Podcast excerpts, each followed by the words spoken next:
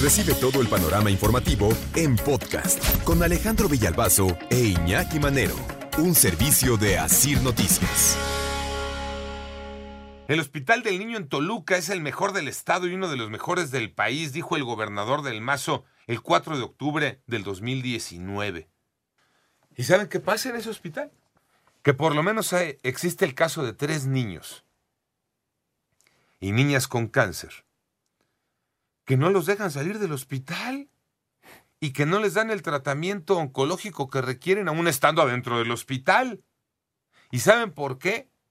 Porque sus papás no tienen dinero para pagar el servicio, porque aunque es un hospital de gobierno, hay que pagar lo que ahora le llaman las cuotas de recuperación. Que esa es otra historia de la cual ya estaremos platicando. Andrea Rocha, abogada, tomó el caso de estos tres niños y habló con los papás y les dijo, oigan, hay que hacer algo y por supuesto que hay que hacer algo. En la línea telefónica esta mañana, la abogada Andrea Rocha. Andrea, buenos días y gracias por tomar la llamada. Alejandro Iñaki, buen día y un saludo a todos los que nos escuchan el día de hoy. Así es, efectivamente. El día de ayer eh, presentamos un amparo indirecto, esto en relación a los cobros indebidos que ha estado realizando este hospital. Quiero decirte que además de que estamos eh, demandando la devolución de esos cobros, también estamos solicitándole al juez que las niñas y los niños que se atienden en ese hospital no vivan el desabasto, porque también hay desabasto de quimioterapias como el metrotexate, la mercastopurina, entre otras quimioterapias que las niñas y los niños requieren. Otra de las cosas que también nosotros estamos demandando es que Quiero decirte que a los pequeños cuando les hacen un trasplante de médula requieren eh, transfusiones de sangre constantes. Solamente por ese servicio el hospital cobra 26 mil a 30 mil pesos, 13 mil pesos y las mamás dicen, si nosotros llevamos a nuestros donadores, ¿por qué nos está cobrando el hospital esa cantidad de dinero? Y nos hace sumamente exorbitante que el hospital, digo, al final el derecho a la salud, la misma constitución lo marca, debe de ser gratuito, cuando se creó el INSABI a nivel nacional mencionaron que tendríamos un sistema de salud universal y gratuito y me queda claro que el, el, hospital no lo está haciendo. ¿Qué cuotas de recuperación tan altas? Porque platicaba con otros papás del hospital Federico Gómez y tienen cuotas simbólicas de 15 pesos, pero pagar más de 100 mil pesos por un servicio que debe de ser gratuito me parece una burla me parece eh, fuera de la ley y bueno, nosotros como tal presentamos eh, el amparo y esperamos que el juez nos dé la razón, nos va a dar la razón, porque ya hemos tenido amparos en, en, otros estados de la República y los jueces nos han dado la razón. Para mí es criminal. ¿Por qué? Porque estás condenando a un niño a, pues quién sabe a qué, ¿eh? incluso a morir, si los papás no tienen para pagar esas cuotas de recuperación, Andrea. Así es, Alejandro. De hecho, yo platicaba con la, con la mamá de Elías, la señora Yadira, y ella, ella me, me lo comentó.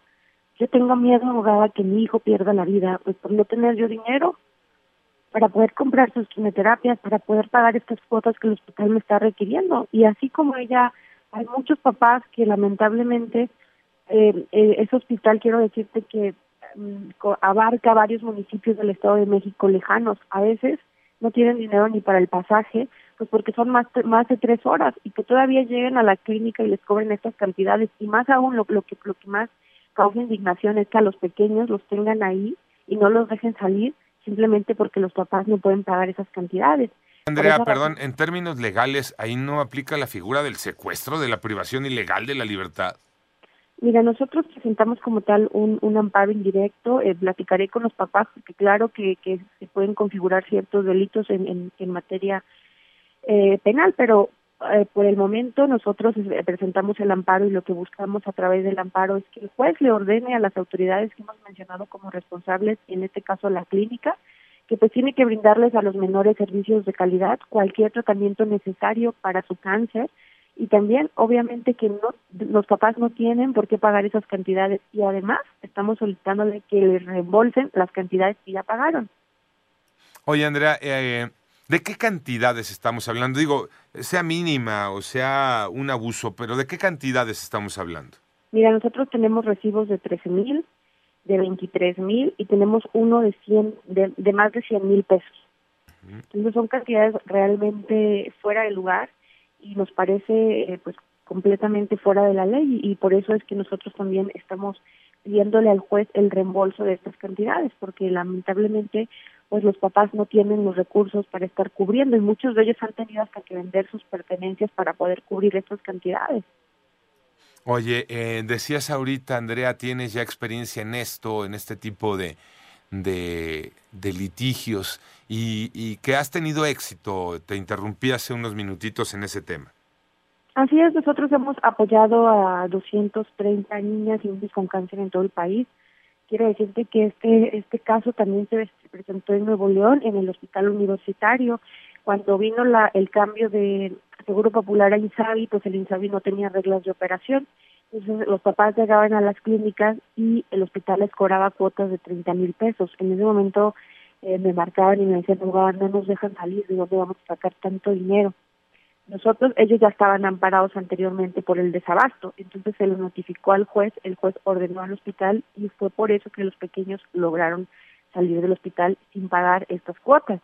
Entonces ya ya se han presentado casos en otros estados de la República y bueno, ahora aquí en el en el estado de México y pues bueno, nosotros haremos lo propio, los papás harán lo propio y yo invitaría a que más papás que están pasando esta situación pues se sumen. Al final no estamos exigiendo nada que no sea un derecho establecido en la ley y en los tratados internacionales y que el Estado mexicano pues tiene que hacerse cargo de, de velar eh, por los eh, derechos, en este caso el derecho a la salud de las niñas y de los niños con cáncer.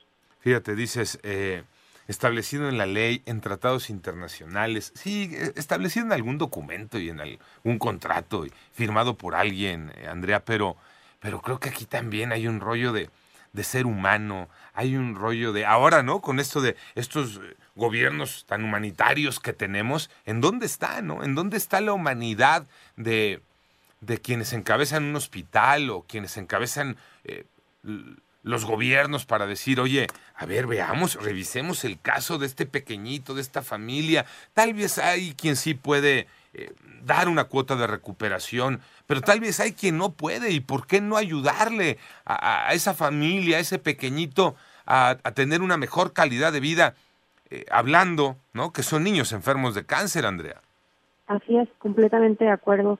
Eh, me parece sumamente indignante que eh, los mismos, la semana pasada las mamás tuvieron una reunión con los directivos del hospital y a pesar de que ya el caso, ya habíamos lanzado el, el boletín de que íbamos a presentar el amparo, de verdad Alejandro, la indiferencia de parte de los directivos y prácticamente les comentaron a las mamás, pues si quieren amparar, háganlo, nosotros les vamos a seguir cobrando.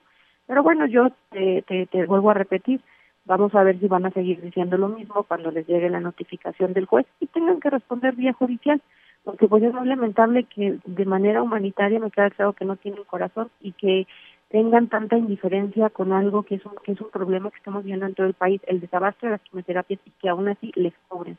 No, y ya sabemos con el cuento que han salido, ¿no? Este, hasta de golpeadores han acusado a los padres de, de niños con cáncer este, por reclamar medicamento, atención, ¿no? Hasta golpeadores les han dicho, ¿no? Este, en los extremos que hemos, que hemos llegado a escuchar eh, en los últimos meses. Así es, Alejandro, y los papás lo único que están pidiendo es que se les garantice a sus hijos, a sus hijas, pues el, eh, el acceso a las quimioterapias, que tengan un tratamiento y que no y que no tengan recaídas. Es muy importante recalcar que si tú no cumples tu cuadro, tu carnet de, de, de citas médicas puntualmente, eh, quiero decirte que los pequeños han tenido varias recaídas. ¿Y qué significa una recaída? Que vuelvan a iniciar su tratamiento desde cero. No es posible que ellos den todo y que lamentablemente eh, las autoridades en materia de salud no estén a la altura. Eso sí me, me parece sumamente grave. Entonces, como te vuelvo a repetir, y aún, ah, y, aún tengamos que, que, vivir con su indiferencia ante este problema que es un problema real que realmente eh, es, es, en todo el país. A muchos niños y, niñas lamentablemente han perdido la vida pues derivado de la falta de, de, atención. Oye, Andrea, nos vas eh, actualizando, por favor, ¿no? Conforme se vayan dando las cosas, este, nos ponemos en contacto y platicamos de este... Eh, de este acto criminal que está ocurriendo en uno de los mejores hospitales del Estado de México y del país, según el propio gobernador Alfredo del Mazo. Gracias, abogada Andrea Rocha. Panorama informativo.